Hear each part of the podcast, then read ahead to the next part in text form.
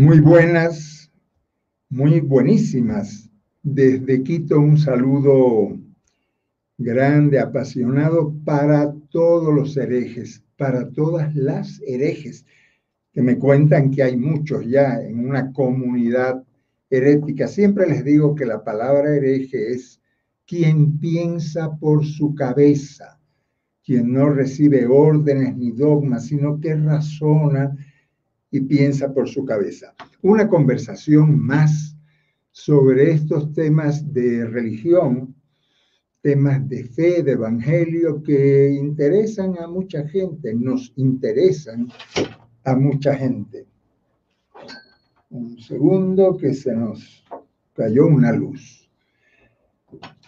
Les contaba, ahora ya nuestra asistente puso la luz. Yo pensé que era un ataque terrorista tal vez.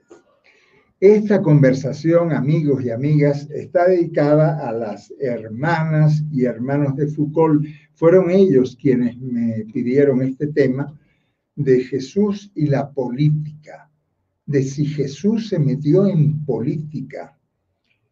en las conversaciones pasadas me dicen que me enviaron por Zoom algunas preguntas y comentarios. Yo no les pude responder porque estamos en, en, YouTube, pero ahora sí, Freddy, Freddy Cabrera me dice que él me va a mandar los comentarios o preguntas que hagan ustedes por Zoom, las recibiré yo aquí en la eh, pantalla que tengo ahora más cerca, así que con mucha confianza pregunten, opinen, digan lo que quieran, eh, siempre sin insultar. Lo que no permitimos aquí es groserías ni insultos.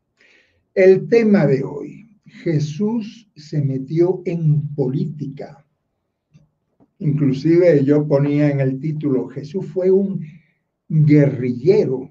Vamos a responder a esas preguntas.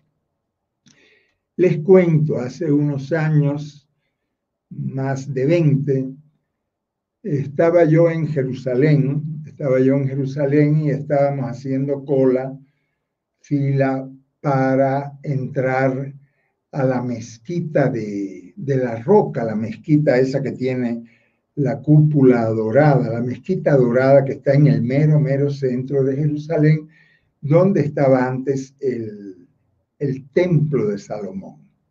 Y yo estaba ahí con mi, con mi Biblia, ¿verdad? Haciendo mi fila, y cuando me llega el turno para pasar, los policías israelitas estaban ahí en control absoluto, me cogen la Biblia y se ponen a eh, ojearla y encuentran esta foto, la misma que tienen ustedes ahí atrás, la foto de del moreno y me dice el policía israelita, Who is this man? ¿Quién es este hombre? Le digo yo, una foto que, que, una foto de un, de un, artesano de Who is this man? El policía estaba furioso. Me separó de la fila, me puso a un costado, me hizo un interrogatorio. Después me dejó entrar a la mezquita de la Roca. Y yo me reía porque yo decía, después de dos mil años, todavía Jesús sigue causando problemas, todavía Jesús sigue molestando a las autoridades, a los policías, como en su tiempo. Vuelvo a la pregunta. Jesús se metió en política. Comencemos diciendo que Jesús fue Galileo, eso lo sabemos, que Galilea y, y el pueblo, el país de Israel, fue un país invadido una, dos, cuatro veces, tantas veces fueron deportados los israelitas. Ahí están viendo ustedes el mar de Galilea, el hermoso mar de Galilea. Eh, Israel fue un país invadido un par de siglos antes de que Jesús naciera. Fue la famosa represión de Antíoco Epifanes, imperio griego que provocó la gran revuelta, la gran insurrección de los macabeos. Seguramente les suena a ustedes ese nombre. los macabeos que se insurreccionaron contra las tropas de Antíoco Epifanes y de hecho ganaron, expulsaron. ¿Quién estaba al frente de esa revuelta? Judas Macabeo y sus hermanos y su familia. Judas Macabeo. Judas, como veremos, es un nombre eh, peligroso, eh, revolucionario. Galilea, Israel, pero Galilea particularmente eh, fue un país invadido eh, ocupado por el imperio romano cuando nace Jesús y un poco antes de nacer Jesús, estaba agobiado por los impuestos. Le ponían tantos impuestos que la mitad de la cosecha de los campesinos había que pagarla en tributos a los recaudadores de impuestos para el imperio romano. Estaban tan, cuando no había cosecha, tenían que seguir pagando impuestos. ¿Y qué tenían que hacer los campesinos? Vender su tierra, los vendían después a ellos y a ellas como esclavos o acababan de mendigos al borde de los caminos. Galilea era la parte más eh, violentada por el imperio romano porque eran también los más revoltosos. Revoltosos en un país donde estaban los saduceos, les suena el nombre a ustedes seguramente, los saduceos eran colaboracionistas, estaban vendidos a los romanos junto con el sumo sacerdote. Estaban los fariseos, que eso se dedicaban más que nada a rezar en las sinagogas, eh, como que no se metían en el lío para proteger su religión estaban los esenios que se fueron cerca del Mar Muerto aislarse del mundo, aislarse de todos, ¿verdad? Pero estaban también los luchadores, los celotes, como vamos a ver a continuación. Fíjate, cuando, cuando Jesús tendría, qué sé yo, dos o tres años, esa foto que ven ustedes ahí es de lo que era lo que era la capital de Galilea. La ciudad se llamaba Séforis.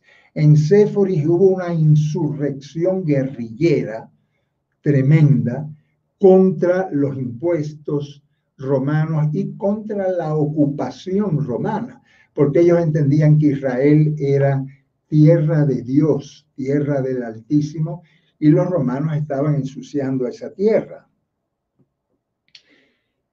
había muerto el rey Herodes, el cruel rey Herodes había muerto, se armaron, como digo, unas revueltas inmensas en Séforis y los romanos a su mejor estilo fueron a arrasar Séforis, arrasaron Séforis, quemaron la ciudad de una punta a otra, Séforis queda muy cerca de Nazaret, queda unos seis kilómetros, una cosa así de Nazaret.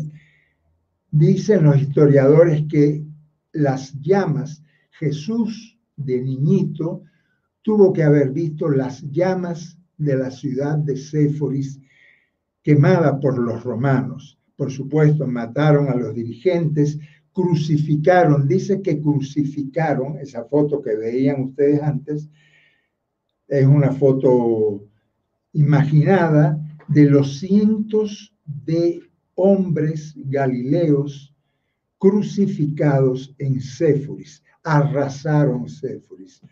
Galilea quedó sin capital, por eso después el hijo de Herodes construyó Tiberíades cerca del lago de Galilea. Eso era cuando Jesús tenía dos, tres años. Pero cuando Jesús ya era adolescente, a los 12 años, a los 13 años, hubo una nueva revuelta de los llamados celotes. Se llamaban celotes por el celo, por la, indignación contra, la intervención romana. Los celotes eran guerrilleros, eran revolucionarios, revolucionarios religiosos. En Galilea, la verdad sea dicha, como era la provincia revoltosa de Israel, en Galilea todo el mundo simpatizaba con los celotes, todo el mundo. Estos celotes, ¿qué hacían? Se escondían, como todos los guerrilleros, se escondían en las cuevas de Arbel. Ahí ven ustedes, esa foto es de las cuevas de Arbel, donde los celotes se escondían para hacer sus, sus atentados, sus atentados contra, contra los soldados romanos. Eran auténticos guerrilleros un sector de los celotes eran, llamado, eran llamados sicarios, pero no lo que ahora llamamos sicarios. Se llamaban sicarios porque tenían como un puñalito pequeño, le llamaban la sica, y esa sica, eh, cuando había un molote, cuando había un tumulto, eh, con ese puñal atacaban a los soldados romanos quién era el, dirigente máximo de los celotes. Casualmente uno que también se llamaba Judas. Le decían Judas el Galileo. Judas el Galileo se rebeló. ¿Saben por qué se rebeló? Bueno, se rebeló por la, por la invasión romana, pero lo que más furia le dio a Judas el Galileo y al movimiento celote fue un nuevo impuesto que se inventaron los romanos, le llamaban tributum soli, eh, impuestos sobre la tierra, impuestos de la tierra. Y entonces, según tú tuvieras más tierra, menos tierra, todos los campesinos quedaban afectados por ese impuesto, tenías que pagar más y seguir pagando impuestos a los romanos. Judas el Galileo se insurreccionó contra eso ahí nace con mucha fuerza el movimiento celote. Los romanos lo mataron, lo aplastaron, como aplastaron a... Pero no acabaron con el movimiento, porque cuando Jesús, ya no adolescente, sino más mayor, los celotes seguían vivitos y coleando, los, celotes seguían eh, peleando contra la ocupación romana. Repito, en Galilea todo el mundo simpatizaba con los celotes. También Jesús, también su familia. También su familia. Fíjense qué cosa tan curiosa. ¿Cómo se llamaban los hijos de María? Nos dijeron que eh, María tuvo solamente a Jesús porque María fue virgen y el unigénito. No, no. Jesús no fue el unigénito, Jesús fue el primogénito, el primero. Pero Marcos, el Evangelio de Marcos, en su capítulo 6, da incluso los nombres de los hijos varones de María. En la foto, yo le puse esa foto porque me hizo tanta gracia. Es una familia palestina en la que hay uno, dos, tres, cuatro varones y dos niñas. En realidad María tuvo cinco varones y dos niñas. ¿Cómo lo sabemos? Porque el Evangelio de Marcos y también el de Mateo nos dice hasta los nombres de los varones. Cuando Jesús va a predicar en Nazaret, los vecinos, las vecinas dicen, pero ¿de qué está hablando este? Si a este lo conocemos, este no es el hijo de María, este no es el hijo de José, y no están con nosotros sus hermanos. Santiago, José, Judas y Simón. Simóncito era el más pequeño. Y dice, y sus hermanas. De las niñas no dice el nombre, pero de los varones sí. Ahora pónganle atención a los nombres que María y José, si es que a José no lo mataron en la matanza de Séforis, que es una posibilidad, ¿Qué nombre le puso María a sus hijos?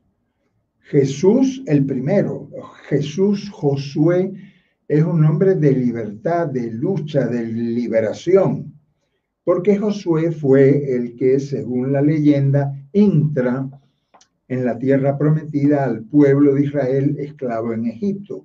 Josué, Jesús, es lo mismo Josué que Jesús, es un nombre de lucha. Vean el segundo, Santiago. Santiago es Jacob. Tiago, Jacob. Jacob es, eh, bueno, Jacob fue el patriarca más querido, el más querido de todos en el pueblo de Israel, más que Abraham, más que Jacob era un nombre muy querido, pero además Jacob, según la leyenda, luchó y peleó con Dios, con Dios peleó. Jacob, Santiago es un nombre de lucha también. Vean cómo se llamaba el tercero. Bueno, el tercero se llamaba José, tal vez por el papá, por San José, le pusieron eso de José. Pero vean el cuarto nombre que María le pone a su hijo. Le pone el nombre de Judas. Judas era el tercer hermano de Jesús. Judas eh, eh, estaba todavía caliente la sangre de Judas el Galileo, estaba todavía caliente un poco más fría la sangre de Judas Macabeo. Y el quinto varón le pone de nombre Simón, que era otro nombre de guerrillero. Simón era Simón Macabeo. También peleó contra el imperio griego. Cuando uno ve los nombres que María y José le pusieron a sus hijos, a los varones, las niñas no sabemos cómo se llamaban. Son nombres de, de, pelea, son nombres de guerrilleros. No tendrá alguna, algún significado eso. El significado es que María no es esa niña resignada, rezando que recibe un angelito por la ventana. No, María fue una luchadora, tan luchadora que el evangelista Lucas pone en boca de ella una oración revolucionaria, el Magnificat, él alaba, eh, adora mi alma al Señor, magnifica mi alma al Señor, porque a los de arriba los echó abajo y a los de abajo los levantó, porque a los ricos los dejó con las manos vacías y les dio de comer a quienes tenían hambre. Esa oración que pone Lucas en boca de María, claro que significa algo también. María fue una mujer luchadora hasta el final, tan luchadora que peleó con Jesús María peleó con Jesús, ella no entendía lo que Jesús estaba haciendo y fue a Cafarnaún a decirle, mi hijo se ha vuelto loco, regresa a Nazaret y no sigas eh, hablando disparates, el reino de Dios, la justicia. María fue a pelearle a Jesús. Esos fueron los hijos de María y de José. Pero, ¿y qué decimos de los apóstoles de Jesús. Ahí la cosa se, nos complica más. Vean esa foto linda de una película donde está Jesús con un grupo de hombres, algunas mujeres también, ¿verdad? ¿Cómo se llamaban? ¿A quién escoge Jesús para ser sus compañeros de, lucha, para ser sus compañeros en el reino de Dios? No escogió a ningún fariseíto, no escogió a ningún congregante mariano, no fue al templo a llamar a ningún religioso. ¿Quiénes eran los compañeros de Jesús? Mira el primerito, Simón, Simón, Simón Pedro. ¿Saben cuál era el apodo de Simón Pedro? Barjona. Nos hicieron creer que Barjona es hijo de Jonás. No, no. Barjona era como un nombre en clave que la mejor traducción sería bandolero, agitador. Eso significa Barjona. Jesús escoge a un agitador. ¿Y a quién más escoge Jesús para sus apóstoles? A Santiago y a Juan, hijos del Zebedeo, hijos de Salomé hijos del Zebedeo. ¿Cuál era el apodo que el mismo Jesús le puso a Santiago y a Juan, que eran bien cabezas calientes, bien cabezas calientes? Santiago y Juan, no es Santiago el hermano de Jesús, sino es el Santiago el apóstol, el pescador de Cafarnaúm, Jesús le pone de apodos hijos del trueno, Boanerges. Hijos del trueno, que significa que eran muy cabezas calientes, por supuesto. ¿A quién más escoge? Bueno, entre los doce, entre los doce apóstoles que nos los han pintado como así rezando, estaba uno que se llamaba Simón el Celote.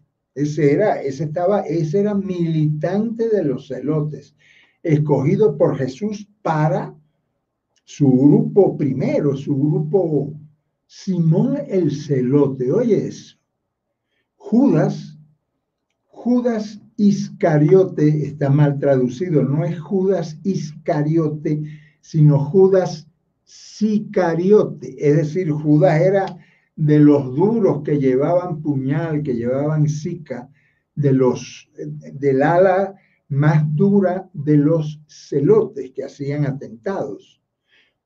Y por ahí podríamos seguir, pero basta con, con Pedro Barjona, Simón Barjona, basta con los dos Buanerges, basta con Simón el Celote, basta con Judas Sicariote, para comprender que Jesús se rodeó no de congregantes marianos, no de eh, niños de un colegio católico, no, no, el grupo primero de los amigos, de los compañeros de Jesús, eran gente brava, eran gente dura. ¿Por qué los escogió Jesús? Porque Jesús también era revolucionario, porque Jesús también quería cambiar las cosas. Porque Jesús, cuando va a Nazaret, Ahora van a ver lo que dicen que es, pero eso no tiene mucho fundamento histórico, la sinagoga de Nazaret. ¿Ya? Eso que ven ustedes ahí es lo que cuando viajas a Israel te dicen, esta fue la sinagoga de Nazaret. No es tan cierta, pero nos da una idea de cómo podría ser una sinagoga. Jesús, después de estar un tiempo en Cafarnaúm, reclutando a su gente, va a Nazaret ¿Y qué hace en Nazaret? En Nazaret tiene un discurso tremendo, un discurso revolucionario. Jesús en Nazaret dice, lee la famosa profecía de Isaías y proclama la instauración del año de gracia. He venido a proclamar el año de gracia y ya hay que cumplirlo. ¿Qué cosa era el año de gracia? El año de gracia era una antigua tradición instaurada por Moisés, que está en la Torá, que cada 50 años, cada siete semanas de año, es decir, a los 50 años, todas las deudas quedaban perdonadas. Si tú le debías al usurero, eso se cancelaba. Si la tierra tuya estaba en, hipotecada, la tierra regresaba a ti. Todas las, como un juego de monopolio que se acabó el juego y cada uno vuelve a su punto de partida. Esa era el año de gracia. Ese es el año de gracia en la cultura judía. Por supuesto, no lo cumplieron ni los terratenientes ni, ni ya, pero Jesús en Nazaret lo proclamó. Por eso le tiraron piedras. No le tiraron piedras porque hablara del amor ni del amor a los enemigos. Le tiraron piedras porque estaba haciendo una proclama revolucionaria, el año de gracia. Y saben otra cosa más simpática, a pedradas lo sacaron de Nazaret, que el Padre nuestro, esa oración que rezamos, que muchas veces rezamos con, con ternura, Abba, Abba, Padre nuestro, el Padre nuestro es la repetición en oración del año de gracia que proclamó Jesús en Nazaret. Fíjense cómo dice el Padre nuestro. Padre nuestro que estás en los cielos, santificado tu nombre, hágase tu voluntad, ¿verdad? Venga tu reino, venga tu reino.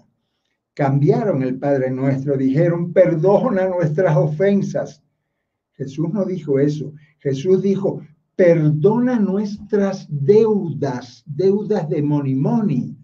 Perdona nuestras deudas como nosotros perdonamos a nuestros deudores. El Padre Nuestro es una oración revolucionaria en que Jesús le pide a su abba, a su papito, a su papá, que venga ya el reino de Dios, que es un reino de justicia, donde todas las deudas van a ser canceladas. Qué bueno sería que los banqueros, estos usureros, rezaran el Padre Nuestro, pero de veras. Por cierto, una sorpresita. ¿Quieren, quieren escuchar el Padre Nuestro en arameo, en la lengua que habló Jesús? Encontré en Lima un, un amigo que sabía arameo y le grabé el Padre Nuestro en arameo. Escúchenlo.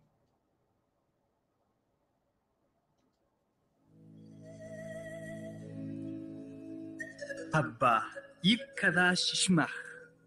Tete Malhuta, Lahman Delimhar. Se colgó. Hablan Yomaden, Ushbok Lan Hobayin, Kdishbak Nan Lech Yabayin, Velata Elinan Lezion.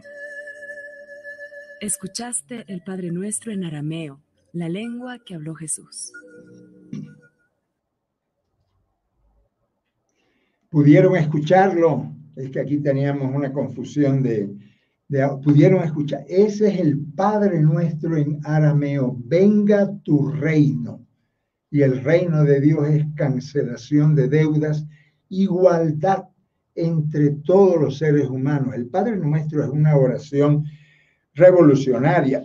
Como revolucionarias fueron las famosas bienaventuranzas que dijo Jesús ahí en el monte famoso de las bienaventuranzas. Ahí tienen ustedes la iglesita que está construida sobre la, es un monte pequeñito, le llaman el monte de las bienaventuranzas. No es tan histórico que ahí Jesús proclamara las bienaventuranzas, pero lo que sí es histórico es lo que dijo Jesús Jesús dijo, felices los pobres porque van a dejar de ser pobres. Repito, felices los pobres, felices las pobres porque van a dejar de ser pobres. Mateo cambió y dijo, eh, bienaventurados, felices los pobres de espíritu. No, no, no. Felices los pobres, los que tienen hambre, no, no los pobres de espíritu. Feliz, y dice Mateo, porque en el reino de los cielos, no, no, el reino de Jesús es aquí y ahora. Las bienaventuranzas son revolucionarias. Felices los pobres, felices las pobres, porque van a dejar de serlo, porque el reino de Dios es justicia. Y, fíjense que Lucas, que es el que tiene mejor recuerdo de lo que fueron las bienaventuranzas de Jesús. Después de las bienaventuranzas pone lo que nunca se predica en la iglesia, las malaventuranzas. Jesús dijo, felices los pobres, las pobres, y después dijo, ay de ustedes, los ricos, porque se quedarán sin nada. Hay de ustedes los que ahora se ríen, porque llorarán. Hay de ustedes los que ahora Jesús proclamó bienaventuranzas y malaventuranzas. ¿Por qué? Porque el reino de Dios es un reino de justicia para los pobres y las pobres.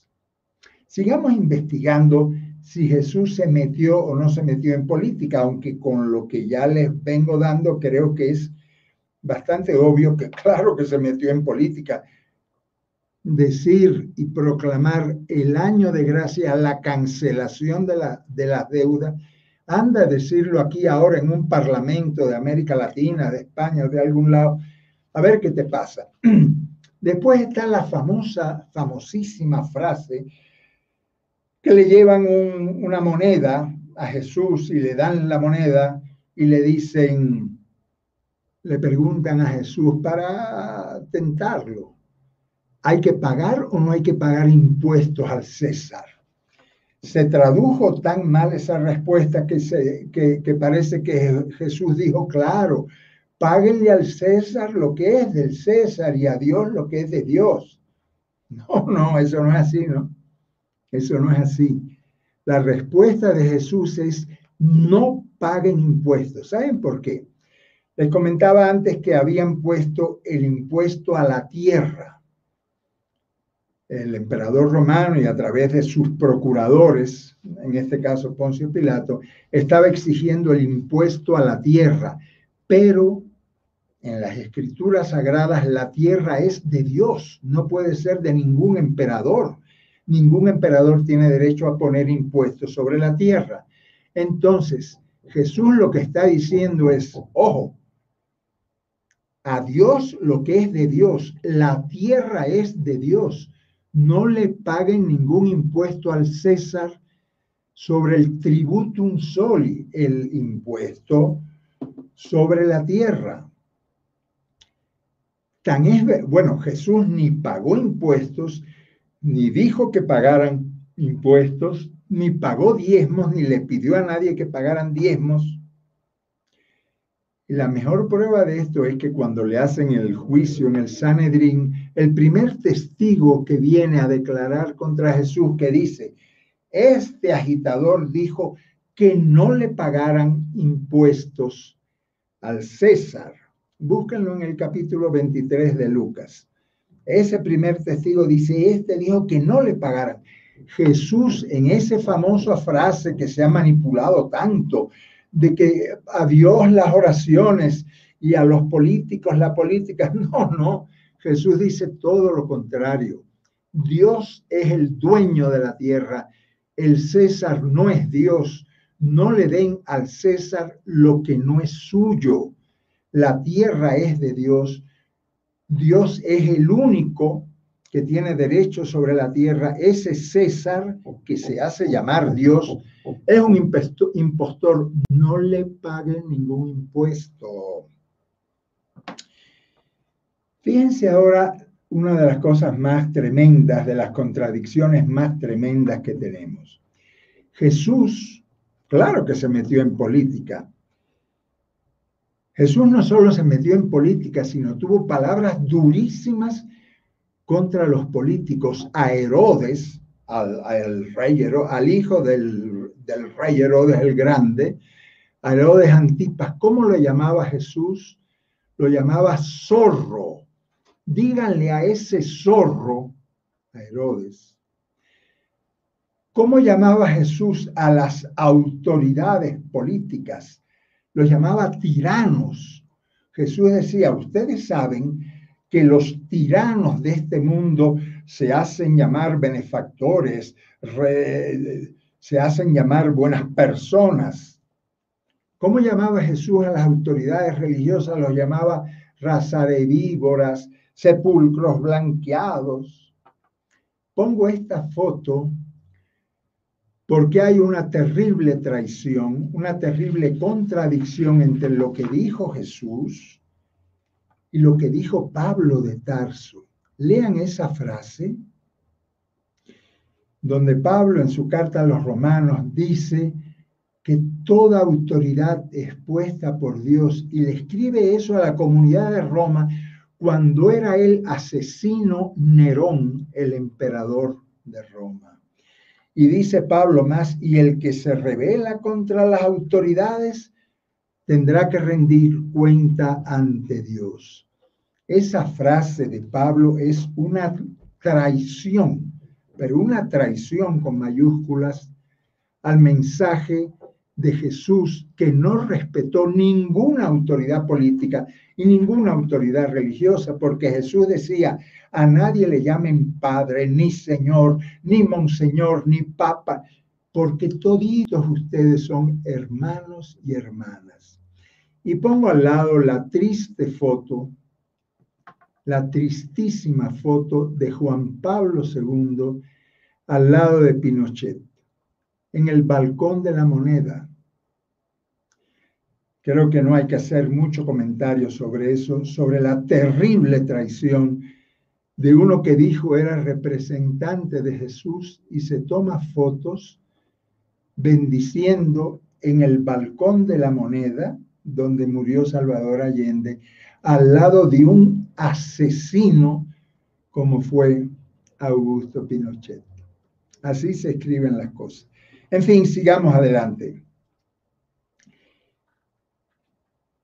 Una de las escenas que seguramente ustedes, ya voy terminando para que, una de las escenas que ustedes más eh, recordarán según es cuando Jesús llega desde Galilea, llega a Jerusalén y entra al templo. ¿Cómo entra al templo? A rezar una oración, a echar una bendición, no. Entra con un látigo en la mano a expulsar a los que han convertido la casa de Dios en una cueva de bandoleros.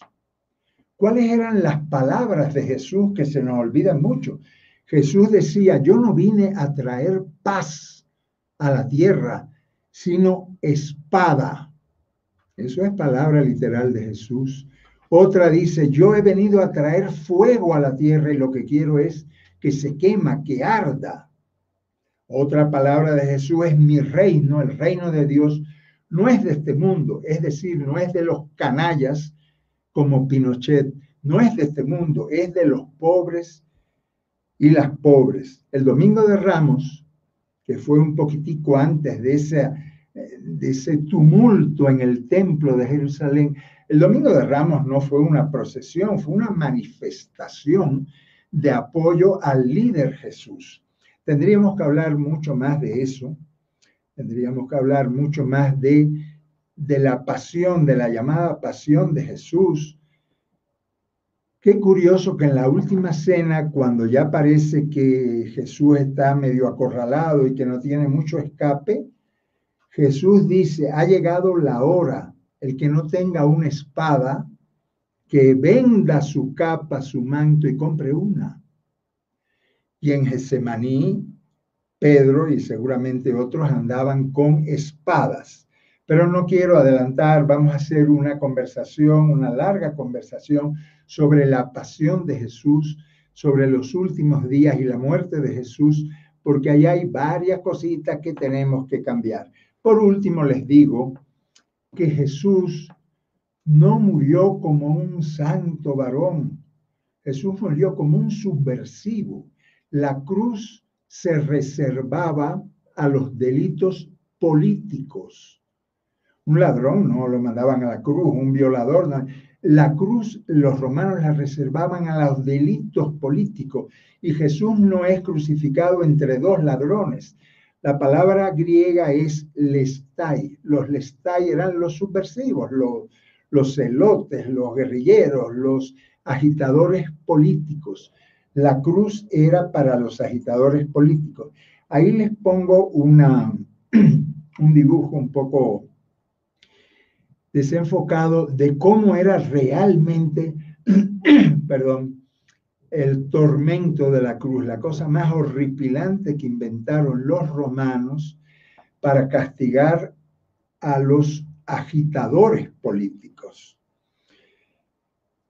El INRI de la cruz es la sentencia política. Este quiso ser, dijo ser rey de los judíos y en Roma solamente hay un rey que es el emperador. Este es un agitador político.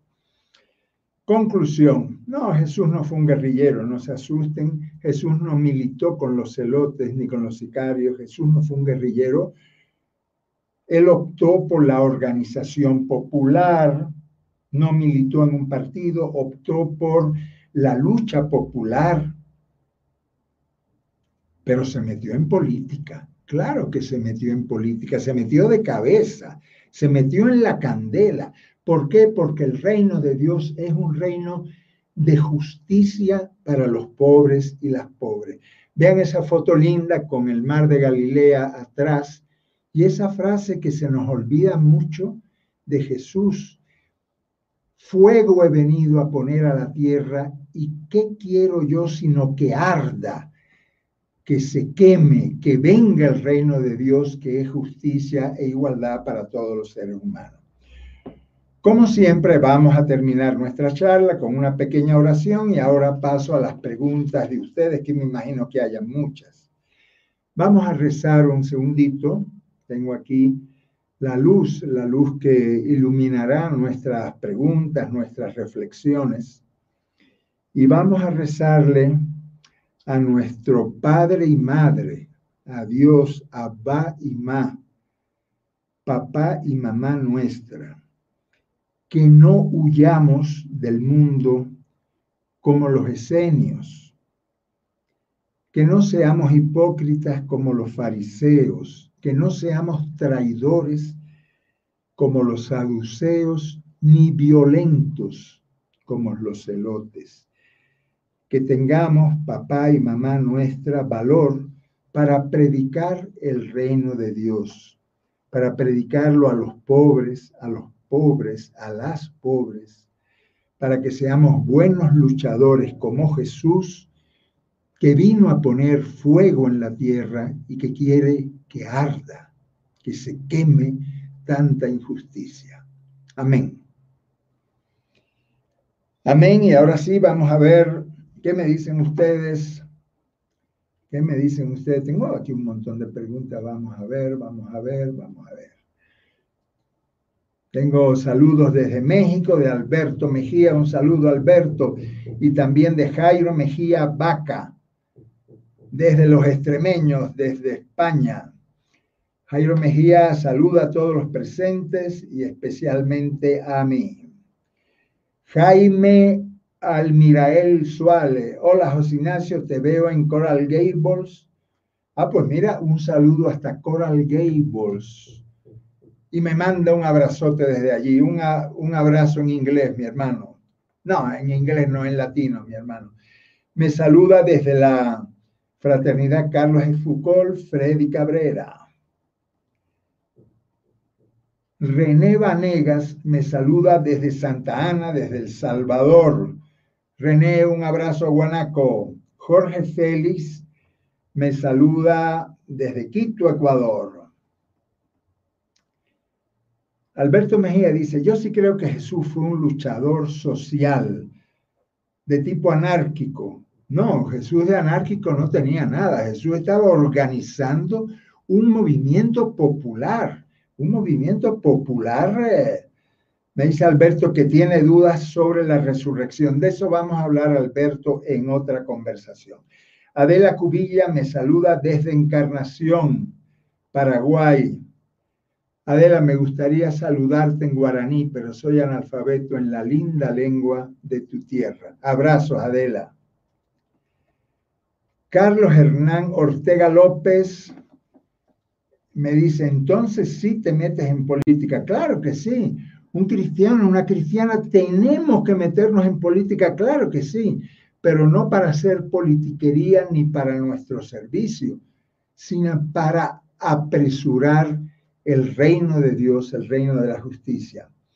Eh, Freddy Cabrera me saluda desde el Zoom, desde Neuquén y New Jersey, Iglesia Episcopal. Un saludo, Freddy. ¿Ves? Ya el Zoom está funcionando con saludos y preguntas, pero muchos saludos, pero no preguntan nada. Buenas tardes desde Cuenca. Con sus charlas aprendemos muchísimo. Nadie nos dice estas cosas porque tienen miedo que el pueblo despierte.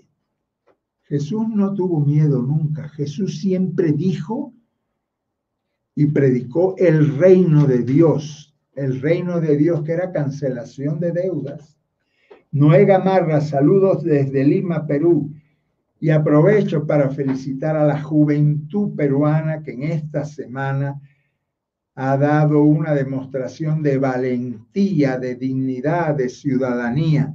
Felicidades a todos los jóvenes y las jóvenes peruanas que echaron abajo un, un usurpador y han puesto a una nueva presidencia al frente de la República Hermana del Perú. Eh, saludos desde El Salvador, saludos desde Honduras y saludos desde Santa Cruz de Bolivia. Douglas Mojica me dice, saludos de El Salvador. María Herminia González, que es mi prima, que está allá en, acá, cariños, hasta Cuba, María Herminia, un saludo para ti. Carlos Molina me saluda desde Santa Ana, El Salvador. José Arturo Mora Hernández Me saluda desde Ibarra, de la Fraternidad Secular Carlos de Foucault. José Luis Enrique Domínguez, hay un montón de guanacos aquí enganchados y no le falta razón. Un pueblo que ha luchado tanto como El Salvador y que tiene que seguir luchando todavía.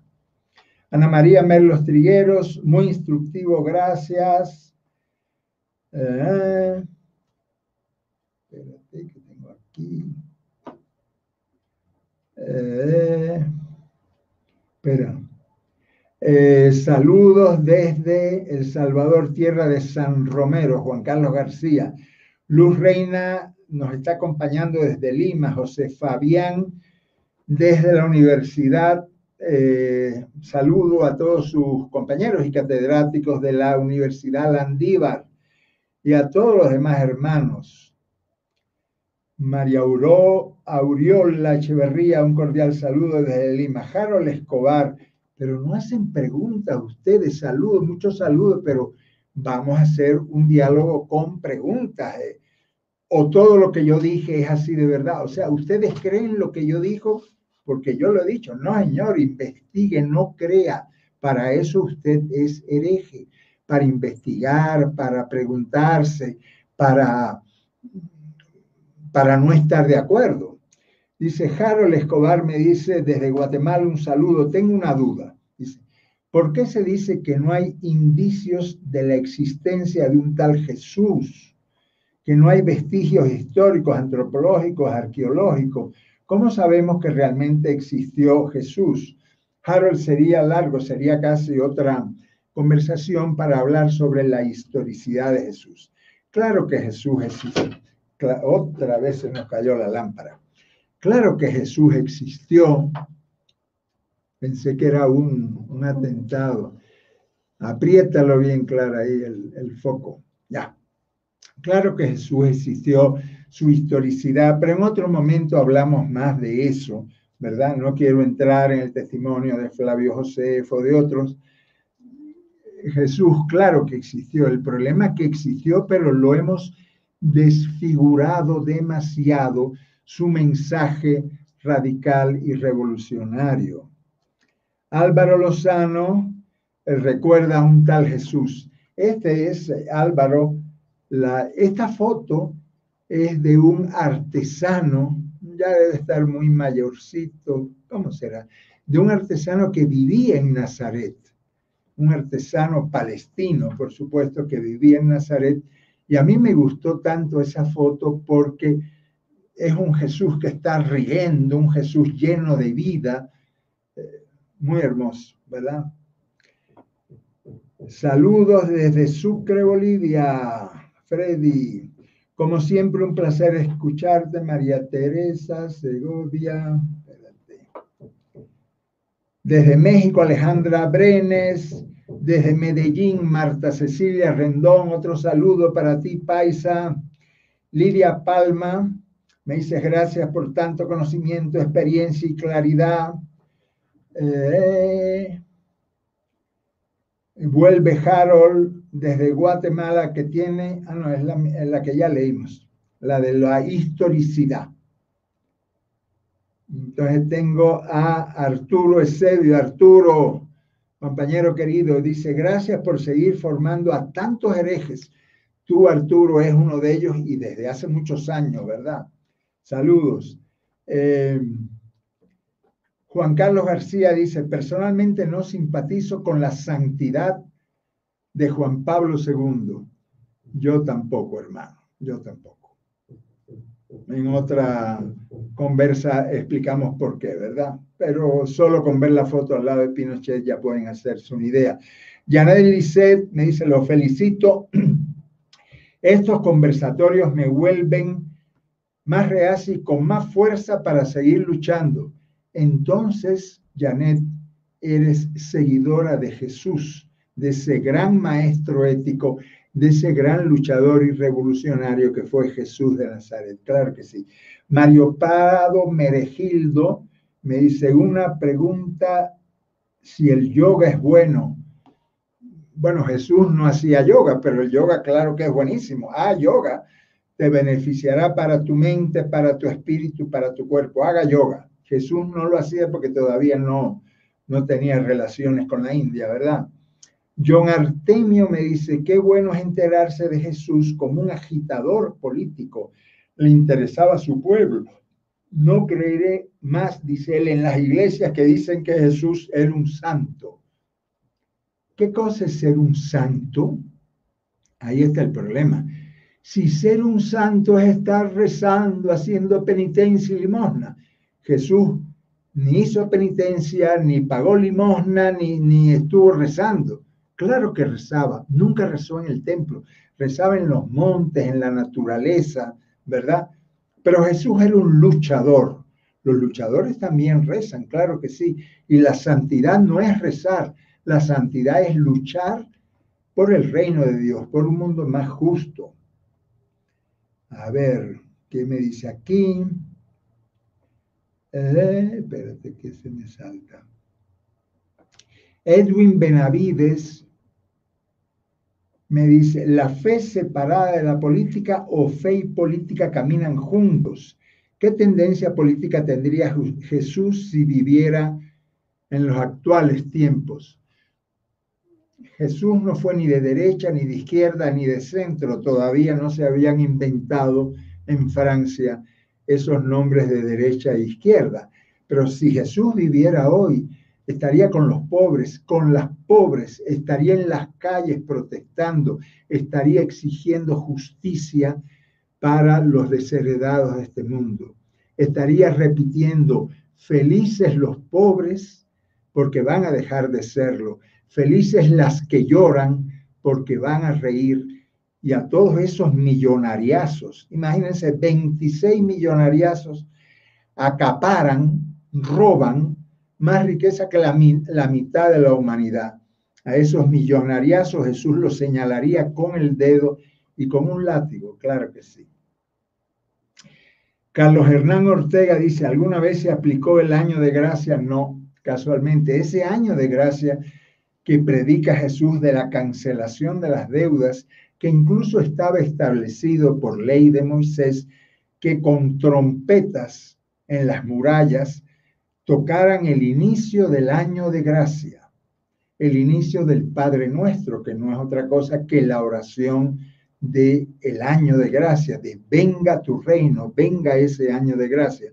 Nunca se cumplió, hermano. Los ricos, los terratenientes nunca lo cumplieron. Noé Gamarra me dice, hay un argumento que dan en los seminarios fundamentalistas que dice que la iglesia no debe meterse en política y toman de argumento a Constantino que se corrompió cuando llegó el cristianismo a no sé dónde. El problema no fue que Constantino se metió en política, Constantino se metió en la religión. Constantino era un canalla que cooptó a muchos obispos que en aquel infausto concilio de Nicea manipuló, tergiversó totalmente el mensaje liberador de Jesús. ¿Un cristiano tiene que meterse en política? Por supuesto que sí. Una cristiana, por supuesto que sí, pero no para hacer politiquería, ojo, no para robar, que es lo que hacen en tantos parlamentos de nuestros países. Hay que meterse en política para servir al pueblo, para, para ayudar al pueblo. Ahora me pusieron una cámara en negra, debe ser por las cosas que estoy diciendo. Se cayó clarita aquí. Pasen las mejores familias, no se preocupen. Y si no se ve, pues no hay problema porque seguimos conversando. Eh, ya está. A ver. Ya pronto, ya pronto, ya pronto.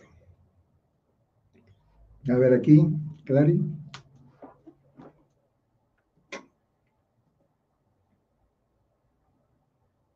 Ya estamos. Aquí les presento a Clarita nuestra técnica que nos ayuda en todas estas conversaciones. No baje tanto. Ahí está. Sigo, sigo conversando. Dice Harold Escobar, gracias Ignacio por tu exposición. ¿En, ¿En qué lengua originaria me habla, Harold? Cuéntame eso. Manuel Barrón me dice que llegó hace un rato, qué bueno. Freddy Cabrera me hace varias preguntas, pero voy a responder a la tercera. Bueno, me pregunta, ah, no, no Freddy, sino David Silva pregunta, para crucificar a Jesús se juntaron los poderosos de su tiempo. ¿Qué defendían? Defendían su platita, su poder, defendían lo que todos defienden, dinero, poder y placeres, ¿verdad? Eso es lo que defendían. Eh, José Caifás era el que administraba el cambio de monedas, de vacas y de animales en el templo. Imagínate cómo José Caifás, sumo sacerdote, y su suegro Anás se sentirían cuando Jesús entró con un látigo. Se juntaron los poderosos, los políticos romanos y los sacerdotes judíos. Tengo aquí otra pregunta que viene por Zoom que me dice, ¿cómo fue la situación de las mujeres en la comunidad de los discípulos de Judea?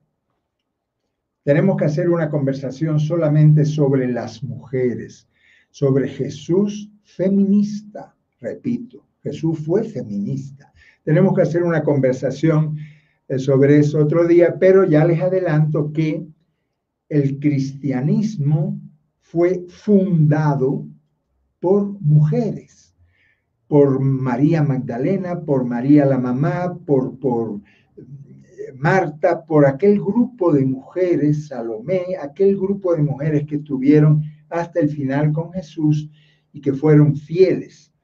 Y dicen los que estudian que las primeras comunidades, la primera comunidad de Jerusalén y de Ain Karem, que queda muy cerquita de Jerusalén, eran coordinadas, eran llevadas por mujeres. Una de ellas, dicen que la de Ain Karem, la coordinaba María Magdalena.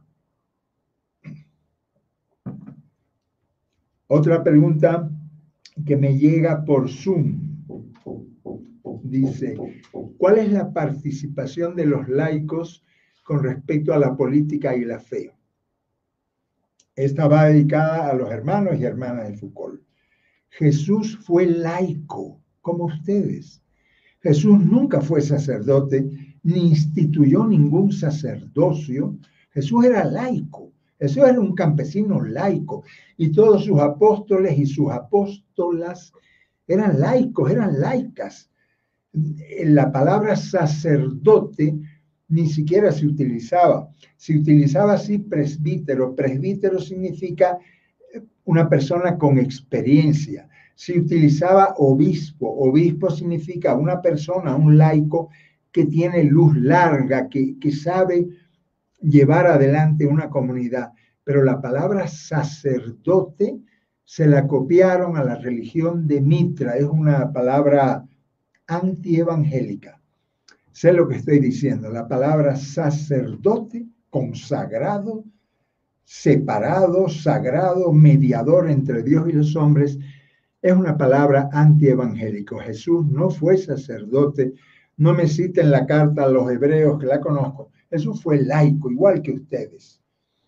Dice Luz Reina, me dice, Jesús incluye y da protagonismo a las mujeres de su tiempo total protagonismo. Las mujeres eran las protagonistas del reino de Dios porque la que dijo que Jesús estaba vivo y que el reino continuaba fue una mujer, María Magdalena, la lideresa, la compañera de Jesús. Eh, y dice Luz Reina, ¿cómo enfrenta a los políticos a las autoridades religiosas de su tiempo? Jesús los llamó sepulcros blanqueados a los fariseos, a los sacerdotes, los llamó raza de víboras. Eh, dijo horrores de ellos. ¿Por qué? Porque decían, ustedes cargan sobre el pueblo pesadas cargas y ustedes ni con el dedo meñique quieren cargarlos. Ustedes son unos hipócritas, raza de víboras, así les llamaba Jesús, y no una vez, muchas veces. Carlos Carrasco me saluda, espérate, Carlos Carrasco, me fue. Momentico. Me fue. Carlos Carrasco, aquí está Carlos Carrasco. Saludos desde Valle Grande, Bolivia. Impresionante el lugar, Carlos. Un placer escucharte, maestro. ¿Qué diría Jesús a aquellos políticos que muestran la Biblia para tomar el poder político de un país? Hmm. En Bolivia varios levantaron la Biblia en las manos, ¿verdad? Donald Trump levantó la Biblia en las manos. Jesús le diría lo mismo que le dijo a Caifás, a Anás, a los fariseos de su tiempo, les diría, raza de víboras. Así les diría. David Granja me pregunta, si Jesús es un ser de vida y de amor, ¿por qué lo presentan ensangrentado, crucificado, derrotado? ¿Qué se pretende con esa imagen? Jesús, claro que habló del amor, pero el amor práctico, no el amor de angelical, no. El amor que quería Jesús era un amor que es la flor que nace de la justicia. Sin justicia no hay amor. Eso lo sabía muy bien Jesús. Sin justicia no hay amor. ¿Qué pretenden presentándonos imágenes de Jesús derrotado, ensangrentado, con espinas, sufriendo, meternos miedo. Tenemos que presentar a Jesús así, me gusta ese, riendo, fuerte, amigo. Así me gusta que presentemos a Jesús. El Jesús crucificado da miedo y no queremos meter miedo Dice otra pregunta que me viene del Zoom, esta me la hace Gisela Vallejo. Dice, ¿el episodio de la moneda dentro del pez es real? No. Qué bueno que me lo preguntes. Ese es un añadido, un, un añadido totalmente falso, como acusaban a los primeros cristianos de que no pagaban impuestos. Se inventaron eso que Jesús le dice a Pedro, coge un pez, ábrele la boca, tendrás una moneda y eso es un, texto totalmente falso, totalmente apócrifo. Nunca ocurrió esa cosa. Eh, José Fabián me pregunta, ¿estas exposiciones se van a seguir haciendo? Si ustedes quieren, con muchísimo gusto. Yo tranquilo, yo feliz. Y tenemos muchísimos...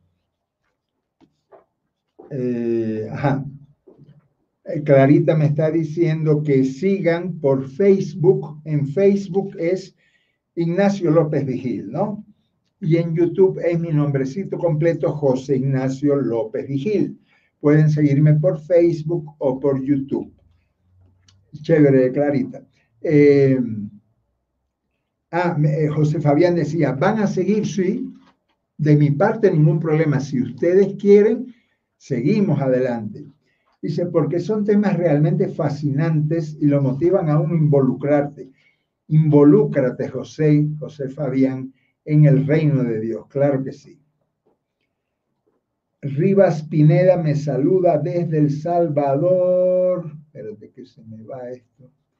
Este mouse tengo que arreglarlo porque se me corre mucho. Espera. Saludos desde El Salvador. Eh, dinero, poder y placer, dice Antonia Joserlín, no sé a qué se refiere. Harold dice, yo soy Cachiquel. Qué lindo eh, tu saludo, Harold, en Cachiquel, en los hermanos de Guatemala que han sufrido en Honduras, en Nicaragua y en Guatemala los dos huracanes que les han venido encima. Los huracanes no los manda Dios, son fruto del cambio climático y el cambio climático lo hemos provocado los hombres ambiciosos, ¿verdad? Los seres humanos ambiciosos que quieren dinero y poder. Dice Harold, soy cachiquel, aunque mi nombre no lo delata, ¿no? Pues sí, tu papá y tu mamá te pusieron Harold. Una cosa es por fuera y otra por dentro. Pero yo soy un indio cachiquel y a mucha honra, hermano indio cachiquel y a mucha honra como las decenas de lenguas originarias que hay en tu hermoso país. Otra pregunta que me viene por el Zoom. Al César lo del César. ¿Qué significa en la dimensión? Lo que decía antes. Al César lo del César y a Dios lo de Dios significa que Dios, perdón, que el César que se creía Dios no lo es. Y el César que se creía que poner, podía poner impuestos sobre la tierra, no los puede poner porque la tierra es de Dios. El César pónganlo en su lugar. Ese es un zorro, es un tirano. Jesús le llamaba tirano a todas las autoridades que se creían, ¿verdad? A ese tirano pónganlo en su lugar. A Dios lo que es de Dios. La tierra es de Dios. El, el aire es de Dios. El agua es de Dios. La naturaleza es de Dios. No es para eh, maltratarla nosotros los humanos. Eso significa al César lo del César, que el César se quede con su tiranía, pero la tierra es de Dios y la naturaleza también. Espérate que se me escapa, no sé por qué. Este mouse es tan malo. Eh, a ver, ver, ver, ver, ver. Espérate, espérate, espérate. Dice, eh, vamos a seguir uniendo voluntades, dice Jairo Mejía. Claro que sí, para hacer más eficaz nuestro trabajo. Eduardo Escurra me dice, José Ignacio, compañero, ¿a usted no le molesta que yo haga un programa de radio con él? ¿Cómo me va a molestar, Eduardo? Al contrario, hay que hacer no uno, sino muchísimos programas. Ah, ahora está mejor. Ahora sí, ¿ven? Eh, Clarita me trajo esto para arrastrar el mouse y con eso vamos mejor. Gracias, Clara. Eh, dice, ¿Cómo vamos? Tenemos que hacer muchos programas de esto porque nos han predicado resignación, nos han predicado bajar la cabeza, nos han metido miedo con la sangre. Este es el Jesús que queremos. Ajá. Clarita también me pasa una nota diciendo que recomiende, entren a la página nuestra de radialistas, www.radialistas.net hay una serie que les va a gustar escuchar que se llama Otro Dios es posible. 100 entrevistas a Jesús de Nazaret. Se van a llevar unas cuantas sorpresas. Ajá. Eh, otra pregunta por Zoom. Dice, ¿cómo hablar de estos temas que causan incomodidad en nuestras comunidades? Hablando si, se, si les pica, que se rasquen. Hablando con respeto, hablando tranquilamente. Habla, yo creo no haber insultado a nadie en esta charla, creo que no, ¿verdad? Hablando, pero hablando con convicción, hablando con, eh, con la valentía de Jesús de Nazaret, como él habló cuando fue a Nazaret. Mario Salinas me dice, al ser tú un ex jesuita, ¿qué tiene de rescatable la iglesia actual con la presencia de Francisco? Bueno, siendo ex jesuita, porque yo fui jesuita, y no siendo, Francisco tiene muchas cosas buenas, le están haciendo la vida imposible. La última encíclica que se llama Hermanos y Hermanas Todos, lo de hermanas lo puse yo, la encíclica se llama hermanos todos, porque Francisco todavía no ha aprendido el lenguaje inclusivo, le falta eso. Le falta también eh, un respeto hacia la mujer, le falta a Francisco ser feminista. También es verdad que una persona de ochenta y algo años sería pedirle mucho, pero tiene grandes cosas Francisco. Una de ellas, denunciar la riqueza avarienta, avariciosa del capitalismo y la mejor tal vez la defensa de la naturaleza, esa encíclica Laudato Si, la, la ecología integral, el respeto a la casa común, es tal vez el documento más importante que se ha escrito en el Vaticano desde el siglo IV hasta nuestros días, estoy convencido. Es un texto maravilloso que escribió Francisco con otros con otros compañeros y compañeras, ¿verdad? Le faltan algunas cosas, pero los momios, esos momios que ustedes conocen, que están incrustados en el Vaticano, se lo quieren, se lo quieren bajar. Si lo pudieran envenenar, lo harían, como hicieron con Juan Pablo I. Lo envenenaron. Eh, Francisco Domínguez me dice, te felicito porque ya no encontraría un concientizador en el siglo XXI. Claro que sí, hay muchos, hermano. Espera. Se me escapa con esto también. No importa. Antonia Joserlin me dice, con respecto a Urias, que se le conoce como hombre fiel y sin embargo a Betsabé se la tacha de lo peor.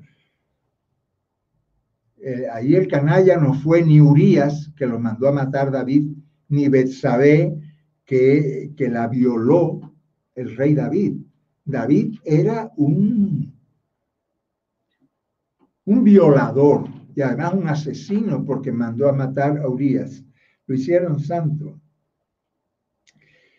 Eh, ¿Cómo se puede aplaudir su actuar con el rey y con la mujer con su mujer nunca estaba. No, Urias estaba en la guerra y lo mandaron a primera fila, David lo mandó a la primera fila para que lo mataran y poder quedarse con la mujer de Urias, con Betsabé.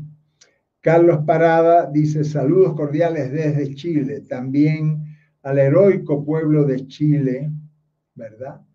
Al heroico pueblo de Chile, que siguen las calles. Ahora han tiroteado a dos niños pero el pueblo de Chile, hombres y mujeres, siguen en las calles exigiendo ahora que se largue el dictador Piñera. Ese zorro, Jesús le llamaría zorro al señor Piñera. Francisco Domínguez, eh, soy de San Luis Potosí, en México. Un saludo mexicano, hermano. Otra pregunta de Zoom me dice, ¿es posible que de los doce apóstoles, siete eran celotes o amigos de este grupo. Jesús entonces fue un militante o seguidor de este grupo. Esto lo pregunta Hernán Novillo. No, Jesús no fue celote, ni militó con los celotes ni con los sicarios. Jesús iba por, por otro camino, por el camino de la organización popular. Jesús echó a andar un movimiento popular, una organización del pueblo, porque Jesús no creía en Mesías, no creía en iluminados que llegaban, no, no, Jesús era uno de tantos, uno con su pueblo, echó a andar un movimiento, pero es sorprendente que sus primeros amigos en Cafarnaún fueron, tú dices aquí, siete de los doce, a lo mejor los doce, porque en Galilea todo el mundo simpatizaba con los celotes, todo el mundo, incluida la mamá de Jesús, María y José, todo el mundo. Eh, y por supuesto, ya les decía que Pedro, Santiago, Juan, Simón eran, eso sí, expresamente celotes. Carlos Parada me dice, justo ayer le recomendé un tal Jesús a una hermana, que lo lea, que lo lea, pero que lea un tal Jesús y que lea también otro Dios es posible. Clarita me dice que me quedan 10 minutos y después fuera. Muy bien. Vamos a respetar esos 10 minutos. Dice Carlos Hernán Ortega, dice, Jesús estaría de acuerdo con la existencia de un libro que dirija nuestras vidas al que se le llama Biblia. Una pregunta tramposa, hermano, pero te la voy a responder. Jesús dijo, que el sábado es para el hombre, para el ser humano, y no el ser humano para el sábado. Pues voy a glosar esa frase de Jesús con, con, con mucha humildad, pero con sabiendo lo que digo. La Biblia es para el ser humano, no el ser humano para la Biblia. En la Biblia hay cosas muy chéveres, hay cosas muy buenas y hay otras horribles. Hay que saber tomar el trigo y desechar la paja, la mala hierba que también hay en la Biblia. Y hay que saber tomar el trigo, la palabra de Dios, las palabras de Dios, que hay en tantos libros bonitos, en tantos poemas, en tanta música, en la naturaleza, en todos los seres humanos, donde hay un niño y una niña, ese niño, esa niña es palabra de Dios. Como decía, como acaba el Evangelio de Juan, eh, hizo tantas cosas Jesús que ni en todos los libros del mundo, ni en todas las Biblias del mundo cabrían lo que hizo. Dice Carlos Parada, me dice, soy pastor presbiteriano y tus textos han sido de gran ayuda en mi ministerio. ¿Cuánto me alegra, Carlos? ¿Cuánto me alegra? Porque ya es hora que los presbiterianos, los luteranos, los anglicanos, los católicos, los cristianos, los pentecostales, todos aquellos y aquellas que queremos seguir el camino de Jesús, nos demos un abrazo, nos ayudemos y caminemos juntos. Que cuánto me alegra tu, frase, Carlos. Un abrazo a toda tu, tu iglesia. Diana Borja, gran amiga, me dice abrazo, siempre es muy buena la información rompiendo los velos del poder. Qué bonito que Diana me diga eso porque recuerda, dice el Evangelio, aunque es una metáfora, que cuando Jesús murió se rompió el velo del templo. ¿Qué significa eso? Se rompió el velo del poder, de la soberbia, de los que se creían representantes de Dios. Se rompió todo eso, los velos del poder, dice Diana. Y Jorge Félix me dice, Jesús quería y le gustaba estar con los pobres pues decía que el reino de los cielos es de los pobres. Pero Jesús le gustaba estar con los pobres porque Jesús era pobre también. En realidad las bienaventuranzas saben cómo deberíamos de decirlas. Felices nosotros, eso dijo Jesús, felices nosotros los pobres. Jesús era un pobre más, un campesino galileo explotado, como tantos vecinos y vecinas suyas, ¿verdad? Las bienaventuranzas son así, felices nosotros los pobres, las pobres, porque de nosotros es el reino de Dios. Y dice Jorge Félix algo más, dice después Constantino y los demás, Constantino y los demás dieron empuje al cristianismo y se hicieron nuevas bases, fundamentos Pregunto, si viviera Donald Trump sería, perdón, si viviera Jesús sería amigo de Donald Trump, Álvaro Novoa y otros y otros que son millonarios. Les diría lo que le dijo aquel joven rico.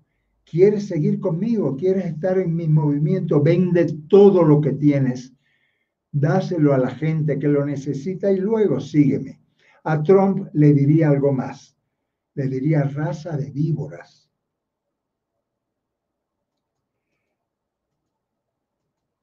Eh, Carlos Parada me dice, Dios nos usa para su reino. No me gusta la palabra Dios nos usa. Dios nos acompaña a construir su reino, porque nosotros no somos títeres de Dios. El César dice Dalila Hércules, qué nombre tan tremendo, Dalila Hércules. Dalila dice, el César solo tiene la arrogancia, hasta su vida le pertenece a Dios. Muy bien dicho solo tiene la arrogancia, porque de este mundo el César y toditos nosotros y nosotras no nos vamos a llevar nada. Como en la, esa parábola que cuenta Jesús del rico avariento, se murió y no se llevó nada. La podredumbre se llevó. Otra pregunta desde el Zoom. ¿Dónde está? Espérate espérate, espérate, espérate, espérate. Me dice, ¿es posible entender y vivir la política como un ministerio o misión de los laicos y laicas? Claro que sí. Ministerio, ¿qué significa servicio? La política es un altísimo servicio a nuestros hermanos y hermanas. Claro que sí. No solo se puede, se tiene que vivir. Lamentablemente, nuestros parlamentos y nuestra política está llena de charlatanes. Douglas Mojica me dice, me gustaría Jesús en los evangelios y Jesús en las cartas de Pablo. Ay, hermano. Douglas, usted ha tocado un cable de alta tensión. Jesús y Pablo.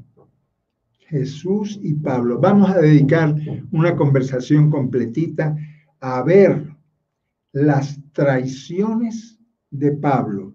Ya hoy les mencioné una, cuando Pablo dice que toda autoridad viene de Dios.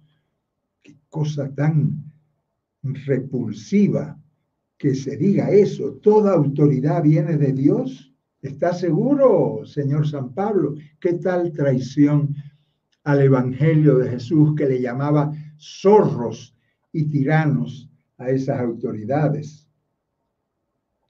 Alex Daniel Mora, un abrazo amigo, me viene a recordar cómo Juan Pablo II traicionó a los suyos defendiendo gobiernos criminales y pederastas y cómo Pinochet traicionó a su pueblo y a su hermano de fraternidad dando un golpe de Estado. A mí también me viene a la mente, Alex. No quiero seguir hablando de Juan Pablo II, amigo de tiranos y patrón repito, patrón de pedófilos. Marcial Maciel. Eh, Alcides Upasa me saluda desde La Paz. Diana Borja dice, este Jesús me gusta, humano, crítico y sensible. Dice, ¿qué hay de Jesús y del movimiento sufi? No conozco mucho al movimiento sufi, pero Jesús no fue sufi, Jesús no fue a la India, Jesús no, no murió en Cachemira, no, eso son eh, fantasías. Lo más lejos que viajó Jesús, eh, Diana, fue a la frontera norte, a, lo que se llama, a lo que es el Líbano y a, a la zona sirofenicia. Eso fue el viaje más fuera de Israel que hizo Jesús. Y naturalmente cuando fue caminando hasta Jerusalén. Fidelis Pérez me dice, qué afortunada por escuchar esta manera de entender eh, y, vivir el Evangelio. Afortunado yo también, Fidelis, por poder compartir con ustedes estas ideas. No me las crean a mí, no crean porque yo las digo, investiguen. Hoy día tenemos un Internet que nos permite investigar todo esto que yo estoy compartiendo con ustedes. Paz Arce me dice saludos desde Palmira, eh, Colombia. Seguimos resistiendo la construcción del reino, paz y bien. Qué lindo. Y además, paz, paz Parse se llama paz. Sigue construyendo paz, paz. Pero la paz de Jesús, que no es la paz de los tranquilitos, no. La paz de fuego en la tierra para que venga pronto, se acelere pronto el reino de justicia del que habló Jesús de Nazaret. Miguel Miranda me saluda desde La Yacta, desde Cochabamba, Bolivia. Jairo Mejía me dice, podemos terminar con la oración del abandono del hermano Carlos. Mándame esa, esa oración, Jairo, y con muchísimo gusto la vamos a, a leer en otra ocasión. Mándamela y en otra ocasión, porque ya ahora tenemos que ir terminando. Termino con Miguel Miranda que me dice, pienso que la memoria de Jesús, su historia enterita, en todo su contexto, es la memoria crítica contra todo poder. Claro que sí. Jesús dijo, el que se cree el primerito que se ponga al fondo de la cola, porque en el reino de Dios no hay primeros ni últimos, todos son hermanos y hermanas. Y dice algo más, incluso con las estructuras de poder que dicen defender a los pobres, a la madre tierra, a los indígenas, pero con sus hechos hacen lo contrario, ¿verdad? Hay muchos políticos que, ¿verdad? De lengüita para afuera defienden la madre tierra y después queman la Amazonía. Defienden la madre tierra y extraen petróleo, extraen minas. Eso es lo único que se les ocurre sacar petróleo, contaminar los ríos, contaminar a la madre tierra. Qué equivocados están. Y bueno, ya tengo que terminar. Florencia me dice, Jesús volvería a castigar a latigazos a la institución que hay todavía en nuestra realidad. Claro que sí. y ahora nosotros y nosotras somos Jesús, con lo cual el látigo está en nuestra mano, hermana. John Camilo me dice buenas noches, gracias por tus palabras y aportes. Bendiciones para ti y para todos desde Medellín. Un abrazo paisa, John. Y vamos terminando. Mándame la oración de Charles de Foucault, la rezamos en la próxima conversación. Si ustedes tienen gana y gusto, mándenme temas, ¿qué temas, de qué temas quieren conversar ustedes? Algunos han salido hoy, otros en las conversaciones anteriores. Tenemos bastante tela para cortar en esta comunidad de herejes, de hombres y mujeres que piensan por su cabeza y que siguen el camino de Jesús de Nazaret. Hasta la próxima, hermanos y hermanas.